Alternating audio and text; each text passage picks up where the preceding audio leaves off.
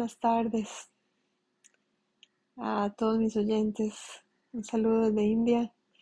Aquí son las 4 de la tarde y todavía estoy afectada por el cambio de horario de Europa a India. Ando un poco cansada y me cuesta mucho levantarme en las mañanas. Este, mi práctica de asana, digamos que está en menos cero cero. Pero al mismo tiempo estoy muy feliz por dentro, me siento muy, muy feliz y emocionada de, todo lo que sucedió en España y anticipando todo lo que vamos a vivir en Santa Cruz, en Bolivia. Y también feliz porque la próxima semana es el Día Internacional de Yoga y vamos a hacer un encuentro con, con gente de todo el mundo en español en honor a, a todos los maestros verdaderos y yo incluyo por supuesto al mío que me ha dado muestras en estos 20 años de integridad, de sabiduría, de mucha humildad. Y de eso quiero que hablemos hoy un poquito, quiero que hablemos de, de la ignorancia y de la urgencia de dedicarnos todos nuestros esfuerzos a la búsqueda del conocimiento el conocimiento verdadero, el conocimiento de libros o el conocimiento fuera de contexto. Vean que la ignorancia es la madre de todos los pecados. Y la ignorancia también puede ser conocimiento, digamos, a medias, o conocimiento superficial. Y es muy importante antes de nosotros hacernos una opinión sobre lo que sea, estudiar, informarnos, asesorarnos, pedir consejo, pedir ayuda, porque a veces digamos que tomamos decisiones a la ligera sobre cuestiones muy importantes que nos pueden afectar el resto de nuestra vida y las tomamos con poca información. Vean que esto fue lo que me sucedió a mí en mi vida personal, porque si escuchan este podcast desde el principio, yo me casé con una persona de la cual tenía muy poca información. De ahí vinieron muchos, muchos dolores y sufrimientos. Y como lo he dicho en otros lugares, no todo lo que brilla es oro. Y me fui, me fui a, las, a la primera, me fui sin, di el salto irresponsablemente. Eso fue lo que me sucedió a mí. Si yo veo mi carta astral, obviamente, tengo mi luna en Ashwini, que es el primer nakshatra, y Ashwini está regida por Ketu. Ashwini es muy rápida, es muy, muy rápida, es, es un nakshatra de la velocidad. Y uno es muy rápido para asimilar conceptos, para ejecutar acciones, pero a veces peca de impulsivo. Entonces, yo, claro, en esa época, imagínense, hace 15 años yo no tenía ni la menor idea de qué era Ashwini. si yo hubiera entendido cuál era mi nakshatra de la luna, bueno, creo que hubiera meditado mucho más mis decisiones. Y eso es lo que he aprendido a hacer a través de la experiencia, de las enseñanzas, tanto del yoga como de la astrología védica y también del ejemplo de mi maestro, porque cuando uno ve a un maestro, una maestra modelar las enseñanzas, eso es lo más poderoso ya no es un concepto, sino una experiencia de vida. Uno los ve en sus propias vidas, siguiendo los llamas y ni llamas, tomando las acciones correctas, siguiendo sus dharmas, eh, siendo valerosos, determinados, disciplinados, conscientes, amorosos. Ese es el ejemplo que a mí me da Sharat siempre, por eso es que yo estoy con él, porque, porque mucha gente que ni lo conoce hable de él y yo he estado con él por muchos años y lo he visto como él ha madurado y se ha empoderado a muchos niveles. Y por eso es que tantos vamos a estudiar con él. O sea, yo creo que en India es, es uno de los maestros más respetados en Occidente. Y vean que hay muchos otros maestros muy buenos aquí en India. Hay excelentes maestros, pero no hablan inglés o, o no han viajado fuera de India o ¿verdad? son maestros más locales. Y está bien, tienen su, su estudiantado por acá. Pero maestros que estén tocando estudiantes en todo el mundo. Yo creo que Sharat es uno de los más importantes. Y de los más serios, porque también he visto un montón de gente que va, no sé, a Rishikesh, al Festival Internacional del Yoga en, en marzo. Yo estuve ahí porque me invitaron cuando era embajadora, o sea, algo tan superficial, tan vacío, tan... Los rituales los hacen de una manera tan tan desconectada de lo que realmente significa el conocimiento de esta hermosa tierra, esta tierra sagrada, es que hay formas de formas de transmitir el conocimiento. Entonces es muy importante antes de hacernos de una opinión buscar información. No sean como era yo, que así que veía una cara bonita y ya me iba con todo. Oh, no se les ocurra hacer eso, por favor.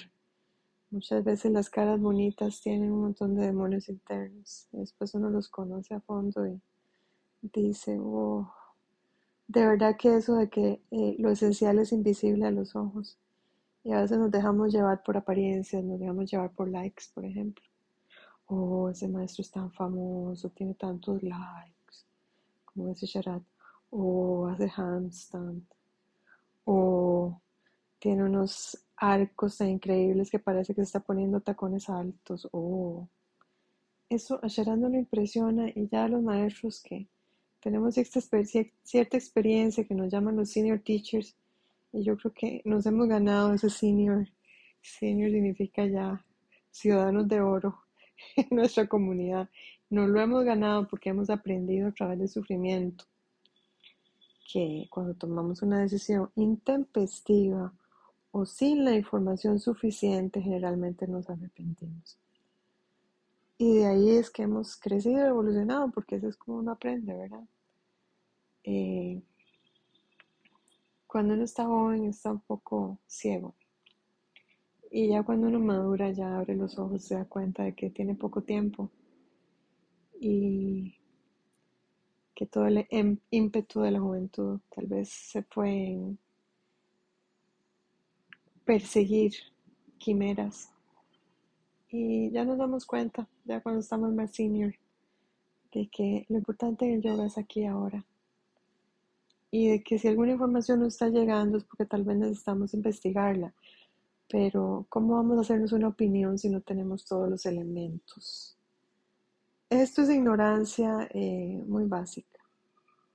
Entonces, por favor, no se dejen llevar por ningún concepto, no se hagan conceptos. Eso eso se trata el yoga. El yoga se trata de revisar todo lo que hemos pensado hasta ahora. Y decir, esto sí, esto no, esto, esto lo heredé de mi abuelita y esto no, aplica en mi vida ahora. Esto me lo dijo aquel maestro y no tiene nada que ver con quién yo soy ahora. Esto vino de una amistad que ya ni siquiera está en mi vida y yo lo sigo haciendo en piloto automático. No, revisemos el conocimiento que creemos tener. Y yo en mi propia vida me he dado cuenta que todo el conocimiento que yo creía tener era pura basura. Eran palabras de otra gente que no tenían nada que ver conmigo. Yo tuve que hacer borrón y cuenta nueva. Empezar desde cero. Y así es como digamos que he construido mi nueva vida, que, que es una vida que, que yo no esperaba, que me ha sorprendido y que me siento muy feliz y muy en paz, eso es lo más importante. Es la primera vez en mi vida que yo realmente me siento en paz. Y no es que no tenga momentos difíciles y momentos de mucha tristeza y mucho enojo. Claro que sí, como cualquiera. Pero yo estoy donde escogí estar y donde estoy es el lugar perfecto para mi desarrollo espiritual. Bueno, vivo en India, estoy cerca de mi maestro, eh, tengo un gran privilegio de compartir lo que me ha ayudado a mí en mi propia vida. Eh, y para mí es sagrado, es algo que a mí me salvó, fue como que me tiraron salvavidas en medio de una tormenta que yo creía realmente que me iba a morir de dolor. Y eso sucedió hace más de 20 años. Y aquí sigo dando mi testimonio de que cada vez podemos refinar más nuestra mente, cada vez podemos ponernos más exquisitos, esa es la palabra, a la hora de decidir en el menú de la vida. Sí, todos podemos escoger arroz y frijoles. Eso es bastante básico. No es que tenga nada contra el arroz y los frijoles, pero si uno puede escoger, no sé, creme brûlée, o si puede escoger eh, el platillo más eh, increíble que ustedes se les pueda. Es que uno ni siquiera sabe que ese platillo existe hasta que llega. Y así que uno dice, oh, yo no sabía que esto existía. Algo así es para mí estar en Mysore con mi maestro. Es una experiencia tan, tan masiva, tan poderosa, tan intensa, tan dolorosa, tan llena de éxtasis, que es, es lo mejor que yo he vivido en mi vida, es, es, es lo máximo. Y eso es para mí, yo no digo que nadie tiene que tener la misma experiencia. Y así esa, esa capacidad de sentir que he desarrollado en Mysore, la he podido luego trasladar en mi propia vida. Y con esa base es que he podido tomar decisiones de salirme de lugares donde me sentía prisionera, soltar pensamientos que era una pérdida de tiempo. Vean que hay cosas en la vida que son para nosotros y hay cosas en la vida que no son para nosotros. Y la ciencia de la vida consiste en aceptar cuando Dios se lleva algo y entender que hay una razón más grande por la cual se lo llevó. Y podemos tener mil argumentos desde nuestra humanidad, desde nuestro ego pequeñito, para justificar que no vamos a poder vivir bien sin eso que se nos fue. O podemos confiar y decir, wow, me limpiaron, me limpiaron de presencias que Tal vez yo ni siquiera sabía que eran nefastas y que eventualmente me iban a coartar mi libertad. El yoga es un camino de libertad, pero la libertad viene de un intelecto agudo. A mí no me digan que están libres si están drogados todo el día. A mí no me digan que están libres si están alcoholizados todo el día. Y las adicciones también pueden ser a medicamentos, pueden ser a personas, pueden ser al sexo, pueden ser a mil cosas del mundo material para no sentir el vacío. La única forma de llenar ese vacío es con el conocimiento verdadero. Hoy en la mañana escuchaba un mantra hermosísimo que, que lo vamos a cantar en el Día Internacional del Yoga. Llévame de la verdad, perdón, del falso a lo verdadero. Llévame de la muerte a la vida eterna. Este mantra es tan poderoso. Cuando ya uno está listo para pedir verdad, vean que todas las circunstancias de nuestra vida van a cambiar para encaminarnos hacia esa verdad. Y si estamos distraídos, o si estamos drogados, o si estamos alcoholizados, o si estamos enamorados, así le llamo yo al amor ilusorio. Es ese amor que nos despierta todas las hormonas, pero que en el fondo es una calle sin salida. Vamos a perder tiempo precioso. Vamos a perder tiempo que podríamos dedicar al estudio, a seguir las enseñanzas de nuestros maestros, a ponerlas en práctica, a revisar nuestra vida, a limpiarla de rencores, de miedos, de dolores pasados. Y vean qué interesante, mucha gente dice, ay, respete mi proceso. y no se dan cuenta que ese proceso es un proceso de pura ilusión, que están con maestros falsos, que están dando vueltas en círculo, que no llegan a ningún lado porque están tapados. Que tú en primera casa. Personas que no están aterrizadas, viven una fantasía. Y yo también tengo mucha fe en las personas que tienen keto en primera casa. Ojo, si comprenden su keto. Porque keto es toda la sabiduría de las vidas pasadas. Y la traen totalmente a flor de piel. Pero una persona que está desconectada de su mundo material no puede bajar las enseñanzas a su vida. Entonces viven como en una fantasía. No saben quién son, pero creen que son lo que no son. O tienen una mente sumamente distraída. Disculpen. Que tu primera casa puede ser un agente espiritual espectacular para difundir el conocimiento. Pero tiene que ir de la mano de un Saturno tan aterrizado, el principio de realidad física y psíquica, psicológica. Si no, este Ketu es, es como un es como un alma en pena. Y cómo entender todo este conocimiento que que está disponible. Todo, por ejemplo, lo de la carta védica, la de la astrología védica, eso está disponible. Pero si no llega y, y no lo entendemos bien o no le ponemos atención o decimos eso no es importante, eh, se nos está yendo de las manos una oportunidad increíble de entender nuestros karmas en esta vida. Todos los que llegamos al yoga es porque tenemos algún buen karma, algo bueno hicimos. Pero no es que ya llegamos y ya, no, tenemos que poner el esfuerzo de querer comprender qué es lo que está disponible para nosotros. Y eso se ve clarito en las cartas astrales. Se ve lo que es para nosotros y se ve lo que no es para nosotros. Entonces, eh, cuando ya lo vemos con los ojos abiertos y lo aceptamos y dejamos de esperar trenes que nunca van a llegar, entonces ponemos la energía en lo que sí es para nosotros, en las bendiciones con que nacimos, que son bendiciones que nadie nos puede quitar.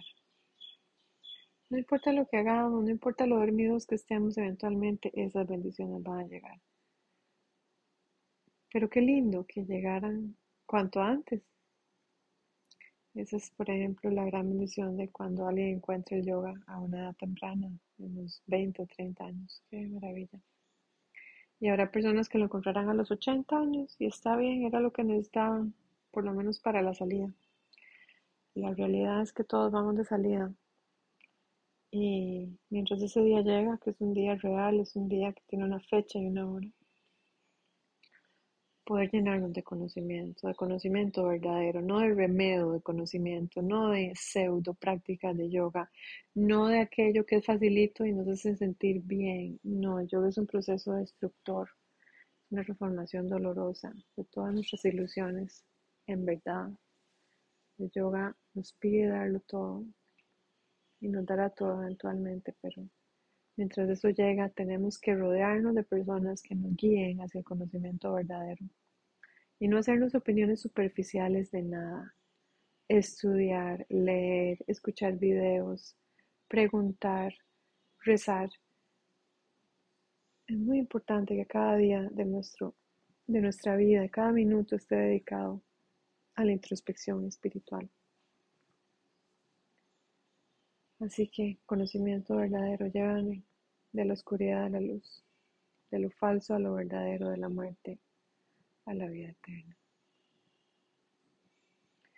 Om Asato Gamaya Tamaso